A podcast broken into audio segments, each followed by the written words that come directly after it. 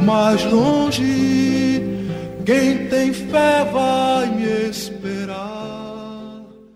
Eu vim servir ao exército, pensando que o exército estava servindo ao povo. Mas quando o povo grita por seus direitos, é reprimido. O exército está podre e eu não aguento mais. Quem disse isso foi o companheiro Carlos Lamarca, e a história dele nós vamos contar hoje.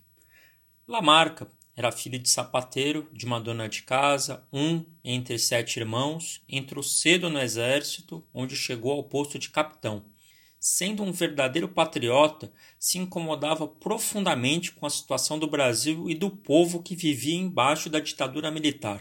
Em 1969, ele rompe com o exército, saindo do quartel em que ele servia, na região de Osasco, em Quitaúna, com uma Kombi cheia de armas para combater a ditadura.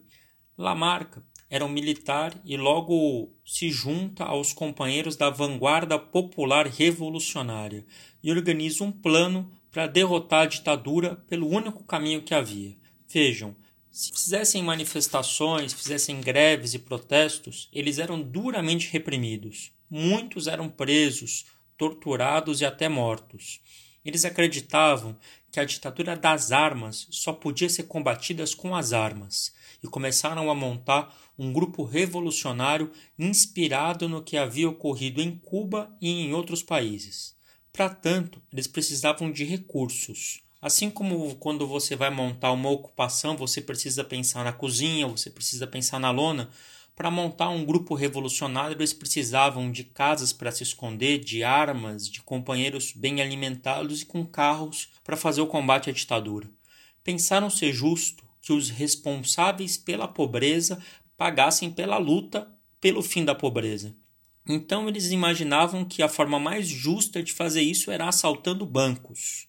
E começaram isso em São Paulo, no dia 9 de maio de 69, assaltaram dois na mesma rua. Os assaltos foram um sucesso e só em 69 eles assaltaram mais de 18 bancos.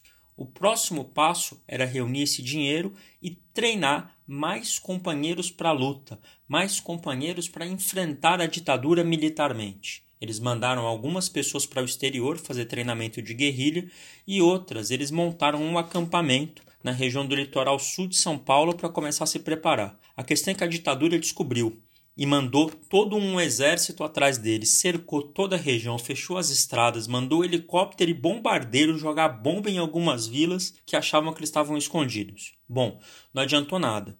Durante 41 dias eles caçaram o grupo do Lamarca e não acharam, e o Lamarca fugiu com um caminhão do exército roubado, com os militares de cueca na parte de trás do caminhão, e quando o caminhão foi parado numa batida dos militares, ele falou que estava sob as ordens do coronel.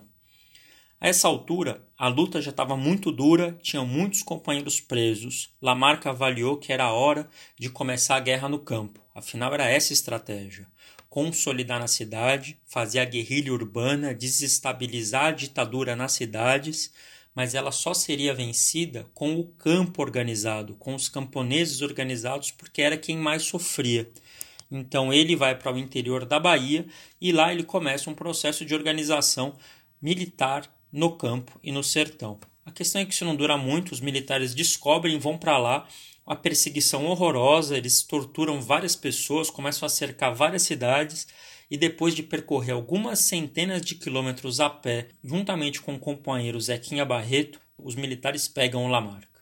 O, o objetivo do, dos militares caçando Lamarca com tanta força era destruir a chama de esperança que ele representava, que o objetivo da luta armada era mostrar para o povo que nem todo mundo aguentava a opressão de cabeça baixa, e se fosse para resistir, existiam brasileiros dispostos a fazer isso.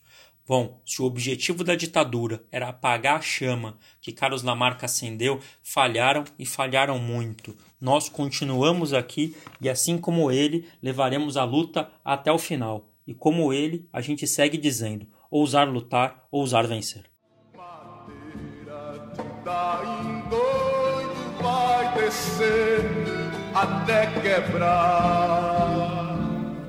É a volta do cipó de aroeira no lombo de quem mandou dar. É a volta do cipó de aroeira no lombo de quem mandou dar. De longe Vou mais longe,